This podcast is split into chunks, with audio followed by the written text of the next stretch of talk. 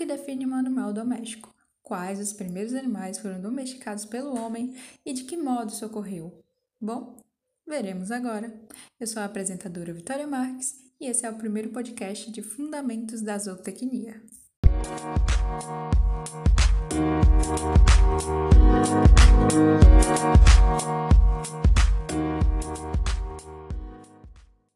O assunto de hoje é um tema muito interessante, que é a domesticação dos animais. E para responder as perguntas feitas por mim sobre o assunto, quatro estudantes universitários do curso de Medicina Veterinária foram convidados, que são a Amanda Micaele, a Raíssa Vitória Rodrigo e a Vitória Dias. Pois bem, vamos começar então falando do conceito de domesticação, né? O que seria isso? Chama-se domesticação o ato de tornar domésticos os animais selvagens. A expressão doméstico vem do latim domus, que significa casa, sendo domésticos, então, os animais que convivem com o homem, seja na sua casa ou em suas dependências, estabelecendo com ele uma simbiose permanente através das gerações. Muito bem. Então, é, já é muito sabido que o primeiro animal a ser domesticado né, pelo homem foi aí o cachorro, seguido então pela cabra. Mas é muito evidente que esses animais eles possuem uso e finalidade diferentes. E aí, por que, que a maioria das pessoas, ao escutarem falar de animais domésticos, elas pensam primeiro nos cachorros e nos gatos, ao invés de animais aí como a cabra, né, que é um animal doméstico de produção. Quais outros animais domésticos de produção podem estar sendo citados? É, como a maioria das pessoas sabem, os pets, os animais de, domésticos de companhia, são aqueles que a gente tem maior contato no dia a dia, como o cachorro e o gato, entre até outros como o papagaio, o periquito, enfim. Mas o que a maioria das pessoas podem não saber é que esse conceito, o conceito de animal doméstico, ele é mais amplo e ele também é, abrange os animais de produção e os animais do meio é, agrário, de companhia, que pode ser também um equino. É, os animais de produção que, são abrangidos por esse termo e têm mais valor zootécnico é, são os equinos, os bovinos, caprinos, ovinos, é, suínos, aves. Estes são os animais de produção mais comuns que a gente pode encontrar aqui no Brasil, até mesmo alguns bulbalinos, né, na região aqui do Nordeste, a gente encontra sim é, a, a domesticação desse tipo de animal. O conceito de, de domesticação é dado para aqueles animais que foram tidos e criados em um ambiente guardado por seres humanos, onde os seres humanos se utilizam de uma vivência com esses animais para fins é, lucrativos ou afetivos. Existem animais que são considerados animais é, selvagens, mas que têm alguma vivência em cativeiro e acabaram sendo domesticados para alguns fins humanos.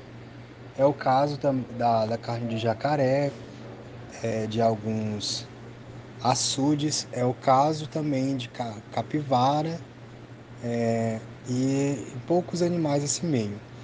Animais domésticos que muitas pessoas podem não ter conhecimento que são considerados domesticados pelos seres humanos também são dos setores de pescados e apicultura, como as abelhas e os peixes, crustáceos, entre outros. E quais são as características que esses animais possuem para serem considerados animais domésticos e o que seria né, essa domesticidade desses animais. A domesticidade é uma qualidade hereditária, inata a certas espécies e resultante de três atributos inerentes à espécie que são sociabilidade, mansidão hereditária e fecundidade em cativeiro. A sociabilidade é o instinto que faz o animal procurar a vida conjunta, Todas as espécies domésticas vivem em bandos. Em virtude desta sociabilidade que estes animais chegaram ao homem e deixaram-se amansar. A mansidão hereditária é a ausência do instinto selvagem nos filhos dos animais domésticos, que não precisam sofrer nova operação de amansamento. Já a fecundidade em cativeiro é a faculdade que garante a perpetuação da espécie no estado doméstico. Sem satisfazer estas condições, o animal ele não pode ser domesticado. Bom, então seguindo essa mesma linha de raciocínio, né? Quais seriam então as fases que essa espécie animal ou essas espécies animais deveriam passar é, para que se chegue a esse estado de domesticação? Bom, para atingir o estado de domesticação, a espécie animal ela deve passar por três fases. A primeira é a prisão ou cativeiro, na qual é tirada a liberdade do animal, mas o homem ele não obtém lucro ou serviço sobre ele. Temos como exemplo os mamíferos, os parques e jardins zoológicos. A segunda fase é a mansidão, em que o animal ele se sujeita ao homem. É a fase de convivência pacífica entre homens e animais, onde os animais já prestam serviços aos homens, embora não sendo domésticos. É o caso dos elefantes na Índia e na África, em estado próximo à domesticação, porém a sua biologia ela não permite a transição para o próximo estágio. A terceira fase é a domesticidade, no qual a espécie, não mais o indivíduo, ela se submete ao homem. É o estado de simbiose na qual se acham os animais domésticos e o homem. E sobre as formas ou meios de domesticação, como é que o homem teria chegado a domesticar esses animais que até então né, eram animais selvagens? Existem pelo menos duas hipóteses para explicar o modo como os animais eles foram domesticados pelo homem ao longo da história. Uns dizem que foi através da força, enquanto outros creem que a domesticação ela se deu pelos meios pacíficos. Por meios pacíficos, os animais têm tendências à socialização, procurando a convivência com as pessoas em busca de alimento e proteção. Outros meios só aconteceram após a, após a descoberta do metal, onde foram criados cativeiros e ferramentas e se usava a força e a fome como forma de obrigar os animais a obedecer. Nos meios intermediários, os animais eles se aproximam do homem e são aprisionados e se consegue o amansamento idealizado pelo seu criador. Bom, e agora falando sobre as possíveis mudanças que esse processo de domesticação traria a esses animais. Quais seriam essas modificações? E se todos esses animais eles teriam sido igualmente modificados por, por esse processo? Ao longo do tempo, algumas espécies sofreram profundas modificações, enquanto em outras essas transformações foram pequenas. Dentre as principais modificações morfológicas estão a qualidade e a coloração dos pelos, que ao invés de ser grosso, mal distribuído e discreto como nos animais selvagens, são geralmente finos, bem distribuídos e a notória combinação de cores nos animais domésticos. O tamanho, as dimensões corporais e o esqueleto ósseo dos animais selvagens são mais uniformes e resistentes, enquanto os dos domésticos apresentam tamanhos variados e estrutura mais fraca e leve. Na defesa, os animais selvagens a adquirem através da seleção natural, como chifres, garras e dentes fortes, mas nos domésticos há uma diminuição ou ausência destes, como observado em algumas raças de zebuínos, caprinos e taurinos. Dentre as principais modificações fisiológicas estão a velocidade de locomoção, que para sobreviver geralmente os selvagens são mais rápidos e ágeis, enquanto os domesticados são mais lentos, no voo, as aves selvagens elas são geralmente adaptadas para voar, enquanto as domésticas perderam parcialmente ou totalmente essa capacidade.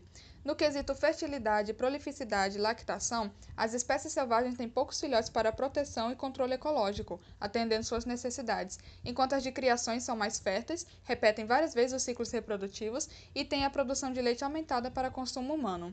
A velocidade de crescimento nos animais selvagens é mais lenta e nos animais domésticos é bem elevada devido à necessidade da produção de carne.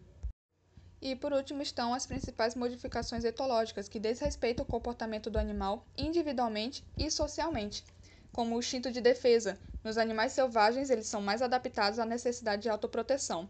Nos domésticos não há essa necessidade, fazendo com que muitas espécies não consigam viver em ambiente selvagem.